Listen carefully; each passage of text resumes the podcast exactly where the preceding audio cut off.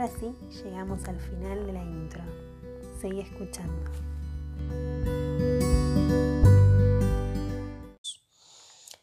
Recoger la esencia de los relatos constituye una tarea dura y metódica de paleontólogo. Cuantos más huesos contenga la historia, tanto más probable será encontrar su estructura integral. Cuanto más enteros estén los relatos, más sutiles serán los giros y vueltas de la psique que advirtamos, y tantas más oportunidades tendremos de captar y evocar nuestro trabajo espiritual. Cuando trabajemos, cuando trabajamos el alma, ella, la mujer salvaje, crea una mayor cantidad de sí misma. De niña tuve la suerte de estar rodeada de personas de muchos antiguos países europeos y también de México. Muchos miembros de mi familia, mis vecinos y amigos, acababan de llegar de Hungría, Alemania, Rumania, Bulgaria, Yugoslavia, Polonia, Checoslovaquia, Serbo-Croacia, Rusia, Lituania y Bohemia.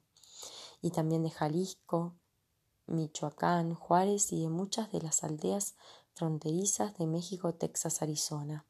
Ellos y muchos otros, nativos americanos, gente de, de los Apalaches, inmigrantes asiáticos y muchas familias afroamericanas del sur, habían llegado para trabajar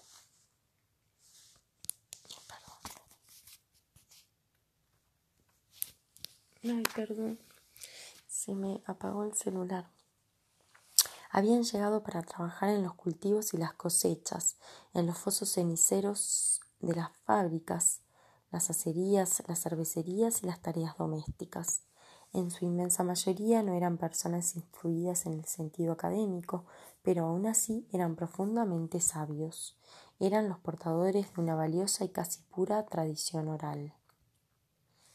Muchos miembros de mi familia y muchos de los vecinos que me rodeaban habían sobrevivido a los campos de trabajo forzados, de personas desplazadas, de deportación y de concentración, donde los narradores de cuento que había entre ellos habían vivido una versión de pesadilla de Sherazade.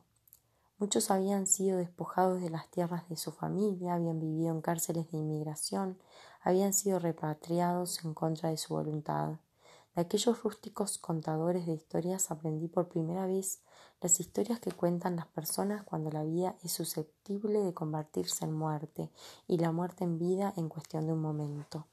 El hecho de que sus relatos estuvieran tan llenos de sufrimiento y esperanza hizo que, cuando crecí lo bastante como para poder leer los cuentos de hadas en letra impresa, estos me parecieran curiosamente almidonados y planchados en comparación con aquellos.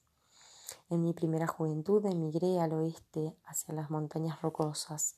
Viví entre afectuosos extranjeros judíos, irlandeses, griegos, italianos, afroamericanos y alsacianos que se convirtieron en amigos y almas gemelas. He tenido la suerte de conocer a algunas de las insólitas y antiguas comunidades latinoamericanas del sudoeste de Estados Unidos, como los trampas y los truchas de Nuevo México. Tuve la suerte de pasar algún tiempo con amigos y parientes americanos nativos, desde los Inuit del norte, pasando por los pueblos y los Plains del oeste, los nahuas, lacandones, tehuanas, huicholes, seris, mayaquiches, mayacachiqueles, mezquitos, cunas, nazcaquechuas y jíbaros de Centroamérica y Sudamérica. He intercambiado relatos con hermanas y hermanos sanadores alrededor de mesas de cocina y bajo los emparrados en corrales de gallinas y establos de vacas, haciendo tortillas, siguiendo las huellas de los animales salvajes y cosiendo el millonésimo punto de cruz. He tenido la suerte de compartir el último cuento de Chile, de cantar con mujeres el gospel para despertar a los muertos y de dormir bajo las estrellas en casas sin techumbre. Me he sentado alrededor de la lumbre o a cenar o a ambas cosas a la vez en Little Italy, Town, Hill Country, los barrios y otras comunidades étnicas de todo el medio oeste y el lejano oeste urbano. Y más recientemente he intercambiado relatos sobre los Sparats, los fantasmas malos, con amigos griots de las Bahamas.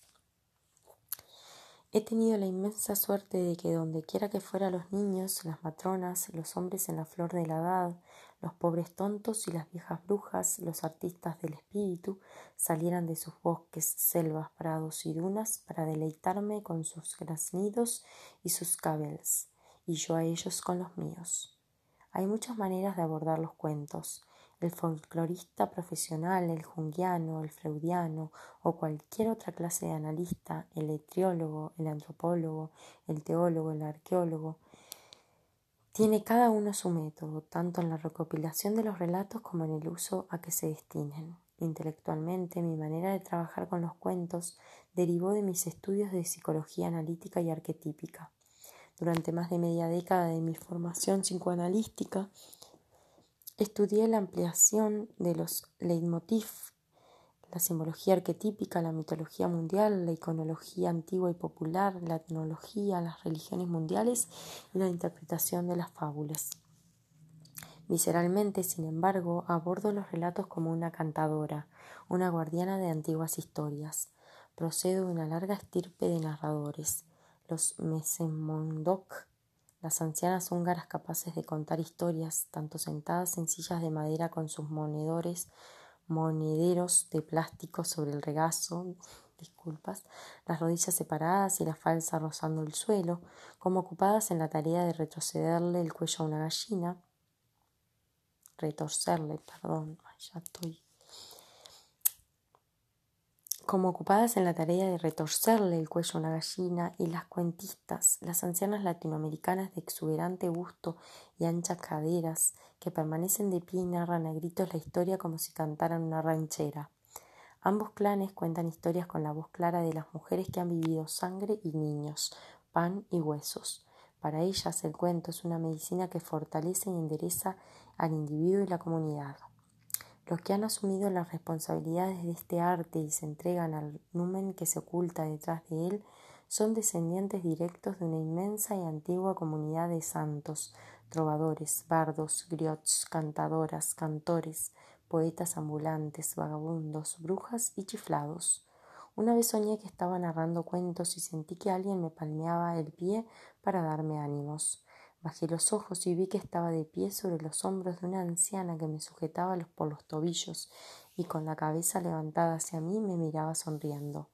No, no, le dije, súbete tú a mis hombros, pues eres vieja y yo soy joven. No, no, contestó ella, así tiene que ser. Entonces vi que la anciana se encontraba de pie sobre los hombros de otra mujer mucho más vieja que ella, quien estaba encaramada a los hombros de una mujer vestida con una túnica, subida a su vez sobre los hombros de otra persona, la cual permanecía de pie sobre los hombros. Y creí que era cierto lo que me había dicho la vieja del sueño de que así tenía que ser. El alimento para la narración de cuentos procede del poder y las aptitudes de las personas que me han precedido.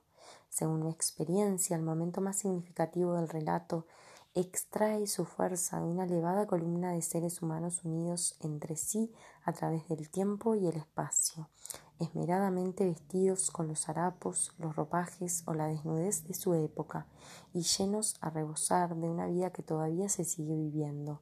Si es única la fuente y único el numen de los cuentos, todo se halla en esta larga cadena de seres humanos. El cuento es muchísimo más antiguo que el arte y la ciencia de la psicología y siempre será el más antiguo de la ecuación, por mucho tiempo que pase. Una de las modalidades más antiguas de narración que a mí me intriga enormemente es el apasionado estado de trance en el que la narradora percibe a su público, que puede ser una sola persona o muchas, y entra en un estado de mundo en medio de otros mundos en el que un relato es atraído hacia la narradora y contado a través de ella. Una narradora en estado de trance invoca al duende, el viento que sopla sobre el rostro de los oyentes y les infunde espíritu. Una narradora en estado de trance aprende a desdoblarse psíquicamente a través de la práctica meditativa de un relato, es decir, aprendiendo a abrir ciertas puertas psíquicas y rendijas del ego para permitir que hable la voz, una voz más antigua que las piedras. Una vez hecho esto, el relato puede seguir cualquier camino, se puede cambiar de arriba abajo, llenar de gachas de avena y destinarlo al festín de un menesteroso, colmar de oro o puede perseguir al oyente hasta el siguiente mundo.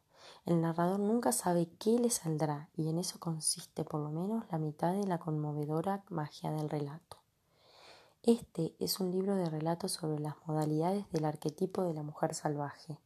Intentar representarla por medio de esquemas o cuadricular su vida psíquica sería contrario a su espíritu. Conocerla es, un trabajo continuo que dura toda la vida. He aquí, por tanto, unos relatos que se pueden utilizar como vitaminas del alma, unas observaciones, unos fragmentos de mapas, unos trocitos de resina que adherir a los troncos de los árboles, unas plumas que marquen el camino y unos matorrales que servirán de guía hacia el mundo subterráneo, nuestro hogar psíquico. Los cuentos ponen en marcha la vida interior y eso reviste especial importancia cuando la vida interior está amedrentada, encajonada o acorralada. El cuento engrasa las los montacargas y las poleas, estimula la adrenalina, nos muestra la manera de salir, ya sea por arriba o por abajo, y en premio a nuestro esfuerzo nos abre unas anchas y cómodas puertas donde antes no había más que paredes en blanco, unas puertas que nos conducen al país de los sueños, al amor y a la sabiduría, y nos llenan de vuelta a nuestra auténtica y nos llevan de vuelta a nuestra auténtica vida de mujeres sabias y salvajes. Los cuentos como Barba Azul nos enseñan lo que hay que hacer con las heridas femeninas que no dejan de sangrar. Los cuentos como La mujer esqueleto nos muestran el poder místico de la relación y de qué manera el sentimiento adormecido puede revivir y convertirse en un profundo afecto. Los dones de la vieja muerte están presentes en el personaje de Baba Yaga, la vieja bruja salvaje. En Basalisa, la sabia, la muñequita que indica el camino cuando todo parece perdido, vuelve a practicar una de las artes femeninas instintivas hoy en día olvidadas. Los cuentos como La loba, una huesera del desierto, nos muestran la función transformadora de la psique. La doncella manca recupera las fases perdidas de los viejos ritos de iniciación de los tiempos antiguos y como tal constituye una guía perenne para todos los años de la vida de una mujer. Nuestro contacto con la naturaleza salvaje nos impulsa a no limitar nuestras conversaciones a los seres humanos, ni nuestros movimientos más espléndidos a las pistas de baile, ni nuestros oídos solo a la música de los instrumentos creados por la mano del hombre, ni nuestros ojos a la belleza que nos ha sido enseñada, ni nuestro cuerpo a las sensaciones autorizadas, ni nuestra mente a aquellas cosas sobre las cuales ya estamos todos de acuerdo. Todos estos cuentos presentan el filo de la interpretación, la llama de la vida apasionada, el aliento para hablar de lo que una sabe, el valor de resistir lo que una ve sin apartar la mirada, la fragancia del alma salvaje. Este es un libro de cuentos de mujeres que se ofrecen como señales a lo largo del camino. Puedes leerlos y meditarlos a fin de que te guíen hacia la libertad adquirida por medios naturales, hacia el interés por ti misma, los animales, la tierra, los niños, las hermanas, los amantes y los hombres. Quiero decirte de entrada que las puertas que conducen al mundo del yo salvaje son pocas, pero valiosas. Si tienes una profunda herida, eso es una puerta. Si tienes un cuento muy antiguo, eso es una puerta. Si amas el cielo y el agua hasta el extremo de casi no poder resistirlo, eso es una puerta. Si ansías una vida más profunda, colmada y sensata, eso es una puerta. El material de este libro se eligió con el propósito de darte ánimos. La obra pretende ser un reconstituyente tanto para las que ya están en camino, incluyendo las que avanzan penosamente por difíciles paisajes interiores, como para las que luchan en el mundo y por el mundo. Tenemos que esforzarnos para que nuestras almas crezcan de forma natural y alcancen sus profundidades naturales. La naturaleza salvaje no exige que una mujer sea de un determinado color, tenga una determinada educación y un determinado estilo de vida o pertenezca a una determinada clase económica. De hecho, no puede desarrollarse en una atmósfera de obligada corrección política, ni puede ser doblada para que encaje en unos moldes caducos. Se desarrolla con la mirada pura y la honradez personal. se desarrolla con su propia manera de ser. Por consiguiente, tanto si eres introvertida como si eres extrovertida, una mujer amante de la mujer, una mujer amante del hombre o una mujer amante de Dios o las tres cosas a la vez, tanto si tienes un corazón sencillo como si eres tan ambiciosa como una amazona, tanto si quieres llegar a la cima como si te basta con seguir tirando hasta mañana, tanto si eres alegre como si eres de temperamento melancólico, tanto si eres espléndida como si eres de considerada, la mujer salvaje te pertenece, pertenece a todas las mujeres. Para encontrarla, las mujeres deben regresar a sus vidas instintivas, a sus más profundos conocimientos. Por consiguiente, pongámonos en marcha ahora mismo y volvamos a recordar nuestra alma salvaje. Dejemos que su carne vuelva a cantar en nuestros huesos. Despojémonos de todos los falsos mantos que nos han dado. Cubrámonos con el verdadero manto del poderoso instinto y la sabiduría. Penetremos en los territorios psíquicos que antaño nos pertenecieron. Desarrollemos no, desenrollemos las vendas. Preparemos las medicinas. Regresemos ahora mismo como mujeres salvajes que aullan, se ríen y cantan las alabanzas de aquella que tanto nos ama. Para nosotras la elección no ofrece duda. Sin nosotras, la mujer salvaje se muere. Sin la mujer salvaje, nos morimos nosotras. Para la vida, para la verdadera vida, ambas tenemos que vivir.